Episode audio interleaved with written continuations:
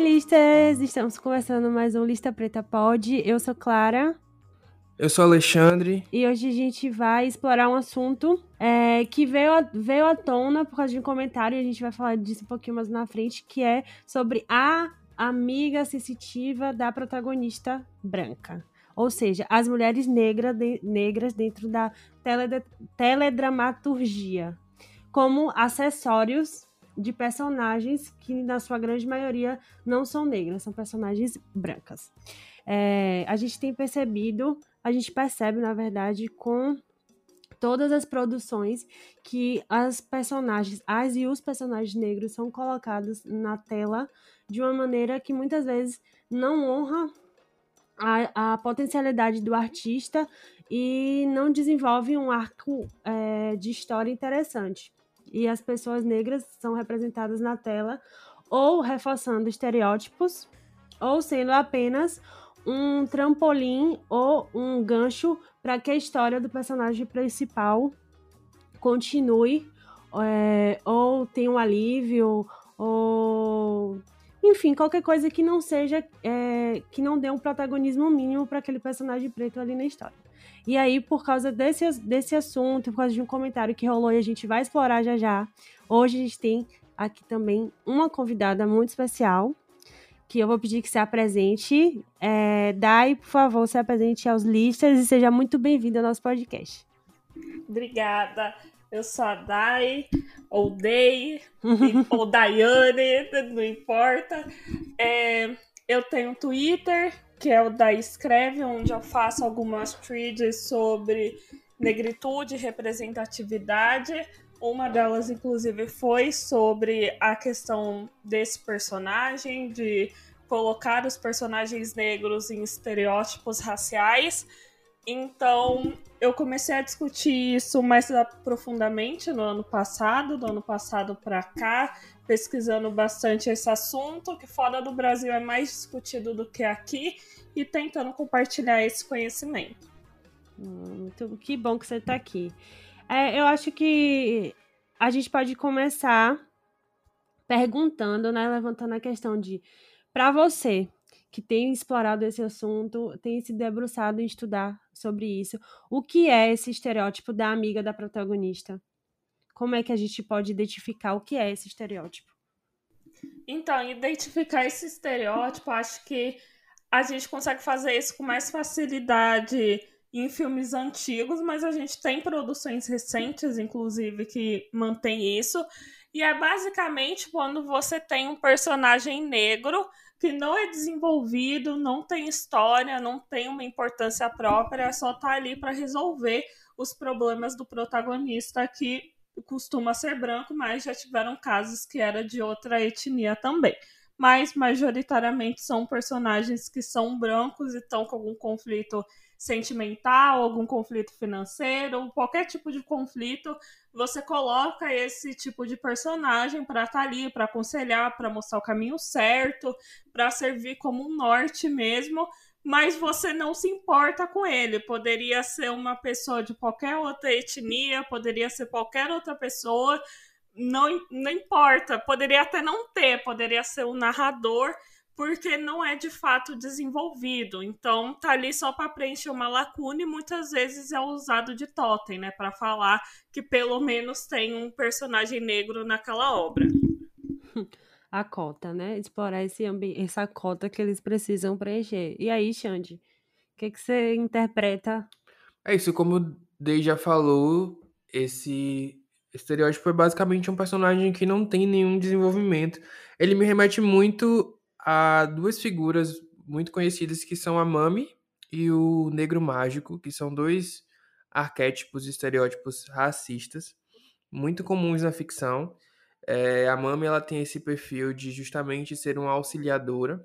Era geralmente uma mulher negra que era empregada da família. Geralmente era uma mulher gorda também. E, inclusive, foi interpretando uma mami que Haiti McDaniel se tornou a primeira mulher negra a ganhar um Oscar, né? E ela tem essa característica muito servil de estar tá sempre ali para acolher e resolver os problemas da protagonista. Já o negro mágico, ele tem essa questão do, do sensitivo, do, do, do mediônico, talvez. Ele tem algum poder, algum tipo de poder para ajudar o protagonista branco e ele também é despido de ambições próprias, de objetivos próprios. Ele está ali para servir.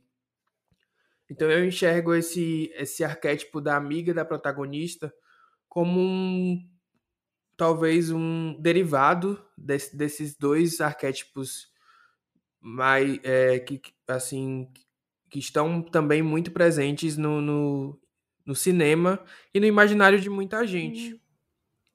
É isso. Eu sinto que pode, como Dai falou, é... Dai eu vou te chamar de Dai, porque aqui na Bahia Daiane vira Dai. Desculpa. Tudo bem. Você falou Dai, mas eu não consigo. se você não se importar. É, como o Dai falou, você pode. Você sente que aquele espaço ali pode ser de qualquer coisa, de qualquer é, pode não existir, e às vezes eu sinto que pode ser um bicho, pode ele, a pessoa pode estar falando com um cachorro, com a parede, porque no final é só para complementar a própria, a própria existência daquele personagem não negro, né? Então, tipo assim, ele podia estar falando pro espelho, como o Dai falou, ele pode estar falando pro narrador, e fica um mero, uma mera cobertura de espaço ali, um encaixe que não, não honra, não representa de verdade, porque eu acho que é, quando a gente aprofunda, aprofunda o debate, a gente sabe que representatividade não é só uma, uma, uma cara negra na tela. A gente precisa que essa cara negra na tela tenha alguma história que, que gere empatia e representatividade de fato pra gente, e só o rosto lá na tela não serve para isso.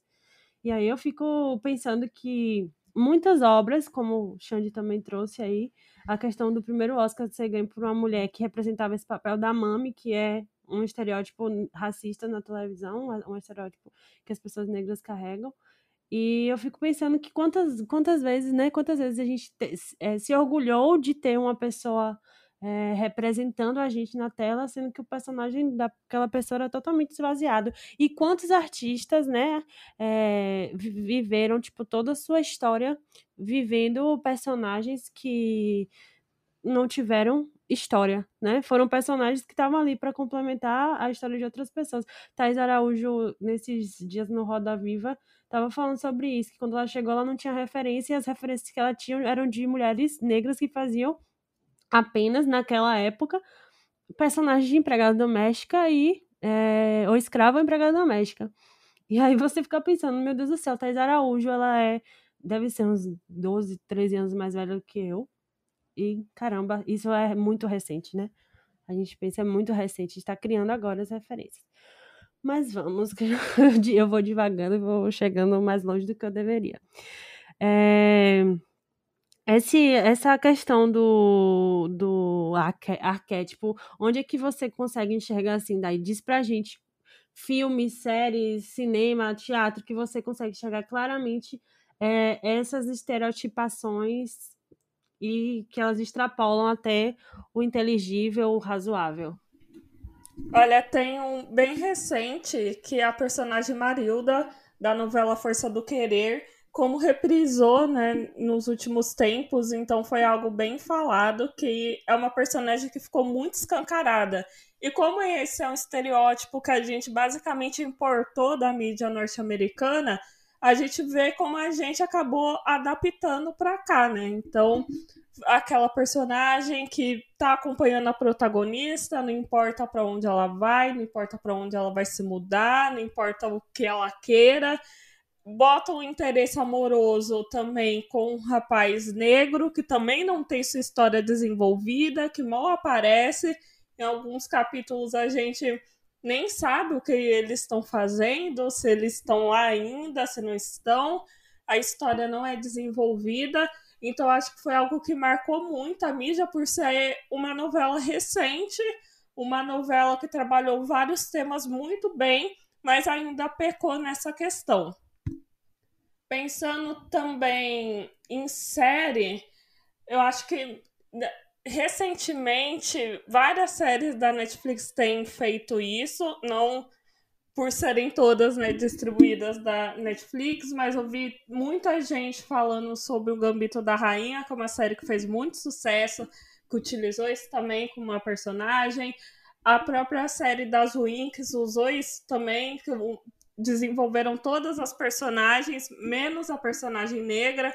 Então ela ficou ali como uma, um apoio da protagonista. A primeira cena dela é meio que salvando a protagonista de uma situação constrangedora com os pais. Então, é algo que está na mídia para coisas de jovem adultos, para adultos, para criança, não importa, assim, a gente está cercado disso ainda.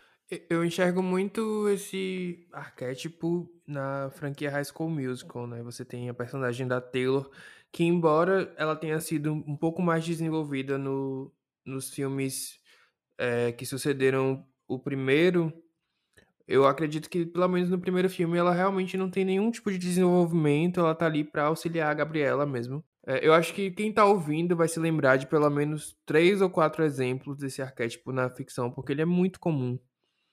Assim, muito comum mesmo, mais do que, por exemplo, eu diria que mais até do que alguns estereótipos como o do mendigo, que é o, o negro viril, é, que tá ali para satisfazer o prazer sexual de alguém dentro de um filme. Eu acho que esse estereótipo é um dos mais recorrentes atualmente, que se usa muito, porque ele também é meio velado, eu diria assim, ele não é tão escancarado, sabe?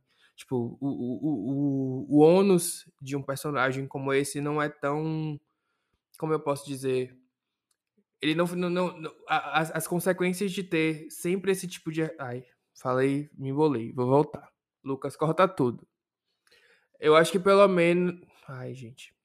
Eu acho que todo mundo que tá ouvindo vai lembrar de pelo menos três ou quatro filmes com esse arquétipo, justamente por ele ser muito recorrente e comum, diferente de alguns outros, como por exemplo é, a hipersexualização do homem negro, que é uma coisa que também acontece com o estereótipo do mendigo, que é aquele cara negro, viril, que tá ali para satisfazer o desejo sexual de alguma personagem. No caso do estereótipo da amiga sensitiva, ele, é, ele, eu diria que ele é menos, ele é mais sutil, ele é menos agressivo. Você não consegue enxergar completamente quais as consequências desse estereótipo está sendo utilizado de forma recorrente em diversos filmes, porque no final das contas ela, a amiga da protagonista, é um personagem que não tem nenhuma característica que eu diria negativa. Ela não é uma pessoa agressiva, não é uma pessoa que está sendo vilão, nem nada do tipo. Mas eu acho que o grande ônus desse tipo de personagem é justamente categorizar pessoas negras como subservientes, colocar pessoas negras nessa, nessa categoria aí de estarem lá para servir aos as questões de pessoas brancas. E eu enxergo também esse estereótipo como um dos poucos da ficção que tem consequências diretas na vida de pessoas negras. Porque é muito comum que mulheres, mulheres negras se vejam nessa posição de ser sempre a amiga que aconselha, que tá ali para ajudar, mas não tá ali para ser ajudada. E, hoje, e quando recentemente, essa semana, a gente, essa questão voltou à tona justamente por causa de uma fala no Big Brother Brasil, que a Carla Dias ela colocava a Camila de Lucas como a amiga sensitiva da protagonista. E eu vi diversas mulheres negras justamente falando disso, desse lugar de ser a amiga que aconselha, a amiga que ajuda e que o contrário não acontece. É. Eu queria que vocês parte... falassem se vocês enxergam isso também. Eu enxergo, eu enxergo total, parte sempre é, essa questão no imaginário da, popular, sim, no imaginário geral, as mulheres negras ou estão ali para o cuidado, ou estão ali para o sexo, ou para a hipersexualização. E os dois são extremamente cruéis, porque eu, eu gosto sempre de falar, acho que já falei umas mil vezes aqui no podcast sobre isso, do cuidado e quem cuida das pessoas que cuidam, né? A gente é historicamente, isso é muito engraçado e muito cruel ao mesmo tempo, porque a gente sempre se coloca no lugar de cuidar das pessoas. É um padrão que eu, que eu não sei, quer dizer, eu sei muito bem de onde veio, mas eu não sei que momento, por mais que a gente seja desconstruída e, e, e vá se aprofundando nas questões, a gente tá sempre se colocando no local de cuidar e muitas vezes o, o, ser cuidada gera um grande estranhamento na gente, assim, para mim, isso eu tô falando de uma experiência própria, eu não sei nem se, se Dai vai concordar com isso, mas o ser cuidada me assusta muito mais do que cuidar, tipo, eu sei cuidar e não sei, tipo assim, ser cuidada para mim é um grande desafio. E você vê que isso é, é o que se espera Porque as pessoas, você, são, as pessoas te demandam, sabe? E você tá ali para essa demanda, mas você não necessariamente, quando você demandar, você vai ter a mesma resposta. Principalmente quando você tem essas relações realmente é, com amigas brancas, pessoas brancas e tal. Então acaba que é, não sei que horas a ficção e a realidade se misturam, ou se a ficção introjetou na realidade esse, esse arquétipo, ou se. Ah, que horas essas histórias se cruzaram, em resumo. Mas que repercute, reverbera demais nas nossas vidas. E, tipo, esse, essa questão de você não ter história, ou sua história não é tão legal, ou tão divertida, ou tão importante, ou merece tanto destaque do que a minha história. E aí, essa é a minha história, quem fala, o locutor é uma pessoa branca. E aí você fica, sabe, tipo, no, na. Isso eu tô falando de ficção, mas de realidade também. Aí você fica, que local então? Por que, que minha história não é tão legal quanto a sua? Eu super concordo com você, Clara, nessa questão de não sabemos, não, não é confortável até você ser cuidada, porque também vejo muito isso, me vejo muito nessa situação em vários momentos da vida.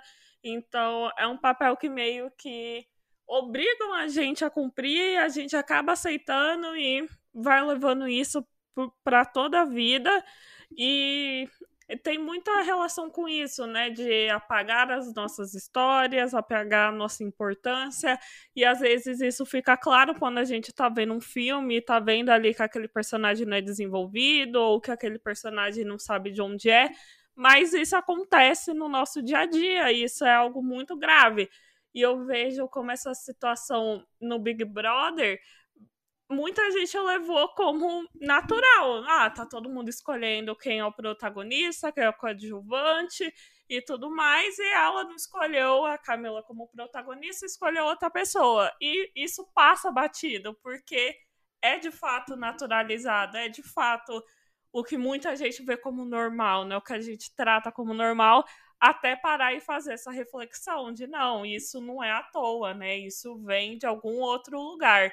E esse lugar é de fato dentro desse estereótipo. É, do ponto de vista da, de quem escreve, qual, qual a sua visão de, de. Qual a sua visão de o quanto isso é prejudicial e como sair desse lugar comum? O que é que você acha que as pessoas precisam fazer? Olha, uma coisa que eu sempre bato na tecla é que a gente precisa largar discursos e isso vem muito do mercado literário, muito em quem está fazendo livro, filme, qualquer coisa, de que às vezes, ah, eu tenho medo de colocar o personagem negro, ah, eu sou branco, então não sei desenvolver. E hoje em dia, a gente, como comunidade preta e outras comunidades também, a gente está se esforçando para apoiar, para incentivar. Então, uma coisa que tem para quem escreve, seja livro, filme, é a leitura sensível, que é a gente ler a obra antes dela ir para o mundo, né? Com um olhar fixo nesses personagens, nos seus personagens negros, ou seja lá qual for o ponto que você acha que é mais sensível para conversar e desenvolver. Porque assim a gente consegue mostrar, olha, você consegue desenvolver muito bem o personagem X, mas esse não e provocar mesmo a pessoa para refletir sobre isso, sobre qual é a problemática, incentivar, ajudar a pessoa a escrever mais. Então, há caminhos, sabe? Há caminhos, há pessoas que estão trabalhando diretamente com isso, há pessoas que estão se esforçando para falar isso na internet. Tem muita informação, seja Twitter, seja em blog tem muita informação sobre como fugir desse estereótipo. Conhecer os estereótipos também é bem importante, conseguir reconhecê-los para não reproduzi-los. Então, são diversos caminhos que estão aí. Eu fico pensando é, nos exemplos contrários, onde os protagonistas negros foram bem desenvolvidos. E eu confesso que eu, Clara, tenho uma defasagem imensa para identificar isso na minha cabeça. Então, inclusive, eu vou perguntar a vocês, vou jogar para vocês essa pergunta. Onde vocês encontram personagens negros que foram verdadeiramente bem desenvolvidos em suas histórias. É, eu só vou fazer uma observação em relação a isso.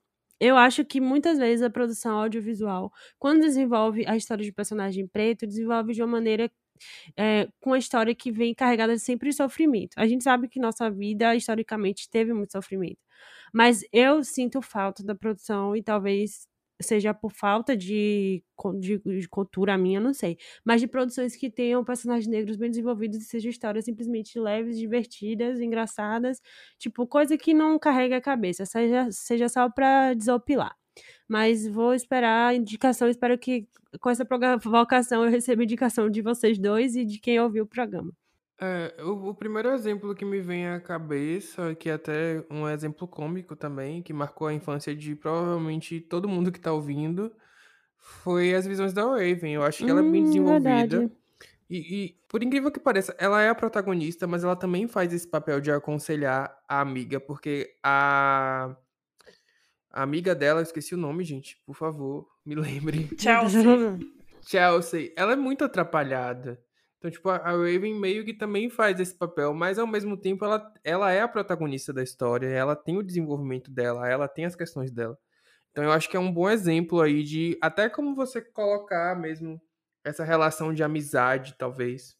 Não sei se deu um exemplo ruim, mas é isso, lembrei delas. Eu acho que esse é um ótimo exemplo, e quando eu penso, eu também puxo muito para essa questão da infância. Então, eu lembro que até quando eu fiz a postagem no Twitter sobre esse assunto, muita gente falou: nossa, como é engraçado em Todo Mundo Odeia o Cris. A gente tem o protagonismo negro, a gente tem o melhor amigo branco, e mesmo assim, esse melhor amigo branco é desenvolvido. Então a gente vê que não é uma questão de ser personagem secundário, é a questão de você querer ir lá e desenvolver. Então, acho que todo mundo o Cris mostra muito bem essa questão de que você pode ter ali a figura do melhor amigo, de uma etnia diferente, e desenvolvê-lo mesmo assim. Eu queria, eu queria uma opinião, eu queria uma opinião do, de artistas, diretores, roteiristas negros em relação a isso. Se algum lister desse ramo estiver escutando, deixa pra gente a opinião. Porque eu acho que Dai falou uma coisa que me provocou bastante. Que tem gente produzindo, e aí a gente vai olhar quais são a, qual é a cor dessas pessoas. A gente geralmente. É, tem pessoas pretas se preocupando com isso, o que é muito bom, mas também ainda não é suficiente para que a gente seja verdadeiramente representado, seja representado com justiça, com dignidade, porque se for só se nós, se só nós tivéssemos, tivermos preocupados com isso, a gente sabe que vai ser mais difícil disso reverberar verdadeiramente, né? É, esses dias uh, é, o Twitter levantou uma questão interessante sobre a morte do personagem de Amor de Mãe.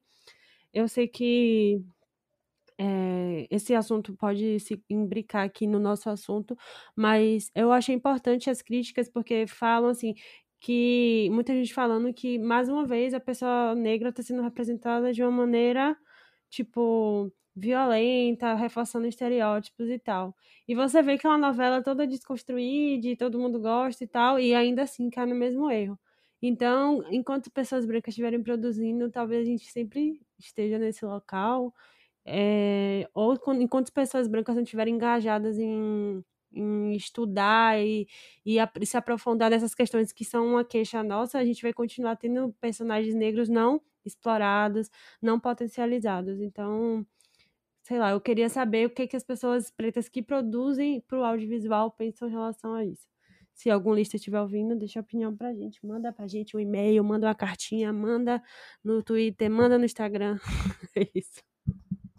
Eu acho que isso que Clara falou de, de quem produz e quem. Isso que a gente está falando desde o começo, na verdade, né? Tem que ser uma preocupação prioritária, porque muito, muito se fala em representatividade nas telas, mas para que a representatividade na, na, tela ela não seja vazia, é preciso que, se, que quem, esteja escreve, quem esteja por trás das telas se preocupe com isso. Então, a gente precisa mesmo de pessoas pretas escrevendo e escrevendo novas histórias. A própria Viola Davis já falou sobre isso no Oscar, que você não tem como premiar mulheres negras se não escrevem histórias para elas, né? Então, essa preocupação ela precisa ser prioridade, na verdade. É exatamente sobre isso. É sobre isso. Pensar, pensar por, por para frente das câmeras e para trás das câmeras como é que a gente pode é, reparar, né? Porque isso é, há uma necessidade de reparação em relação a nossas, às nossas trajetórias. Exatamente. Estamos indo agora para o final do Lissa Preta Pod de hoje, mas antes eu queria pedir para vocês duas indicações para quem está escutando de filme ou série ou de qualquer coisa que vocês estejam consumindo para quem estiver ouvindo. E é isso. Eu... Eu, vou, eu vou começar. Eu assisti uma série muito boa no Netflix, é, chamada Ginny Georgia. É uma série que tá. Eu acho que tá no trends aí do Netflix, nos mais assistidos. Uh, é uma menina negra, filha de uma mulher branca, e é uma série meio adolescente, meio de suspense, meio divertida, meio dramática. Eu achei que ela é um, como é, como o pessoal fala, uma farofa, uma farofa gostosa. Você se diverte, você fica assustado, você corre. Tem a questão racial também presente. E eu achei bem boa, muito, bem boa, bem boazinha mesmo, bem divertida pra gente se distrair nesses tempos difíceis. Então fica aí minha indicação, Dini Georgia. Day ou Die, a hum. gente fala Die, é. mas é isso. Gente, pode falar Die. ah, olha, uma série, pensando em série, teve uma que eu gostei muito, que é Green Army é, é da Netflix também. É, tem só a primeira temporada, bem interessante, porque se passa num colégio em que acontece um atentado com uma bomba, eles ficam presos lá, mas aí você vai conhecendo o dia a dia desses estudantes, e nós temos muitos estudantes negros, mas não só negros, tem estudante indiano, tem as estudantes asiáticas que são de lugares diferentes, então tem um conflito cultural também entre elas, o que é bem interessante para ir conhecendo várias etnias diferentes, várias culturas diferentes. Eu acho que conseguiram trabalhar muito bem, não tem muito uma divisão entre os personagens principais, os secundários, eles vão flutuando, então não tem só um protagonista o que dá espaço para todo mundo. Então, uma série que conseguiu desenvolver muito bem isso e causa muitas reflexões. É, como vocês indicaram duas séries, eu vou de música. Minha indicação vai ser o álbum do Keitranada, para quem não conhece. Ele é um produtor de música eletrônica. Nessa temporada do Grammy, não que o Grammy seja parâmetro, tá, gente? Mas ele ganhou dois, levou dois Grammys, foi a primeira pessoa negra a ganhar na categoria de música eletrônica com o álbum dele, Buba. E é isso, escutem, é muito bom. Tem participações de Tinashe e Kaliushis, que tá super em alta agora. Vale a pena. Então, Dai, deixa suas redes sociais pra gente, para os listas te conhecerem. Qual é o seu arroba no Instagram? Qual é o seu arroba Onde a gente te encontra? No Twitter. Lembrando que a Dai tem fios super interessantes sobre escrita e, enfim. Ai, que uhum. bonitinho. Olha, eu fico muito mais no Twitter do que no Instagram. Meu Twitter é arroba daescreve, D-A-Y, escreve normal, do lado. E no Instagram eu tô como fala.dai. Uso menos, mas às vezes eu posto alguns conteúdos por lá também, indicando filme, livro, música, série, essas Vão coisas. Vão lá segui-la. Eu achava que eu seguia a Dai há muito tempo. Aí eu fui procurar o fio dela e descobri que eu não a seguia. Então vão lá conferir se vocês a seguem, por favor. Importante. Eu vou seguir também. E é isso, pessoal. Listas, um beijo. Obrigada por escutarem mais o Lista Preta Pode. Pois é, segue a gente nas redes, arroba Lista Preta, no Twitter, Instagram. Tamo por aqui e até o próximo episódio. Tchau. Tchau. Tchau.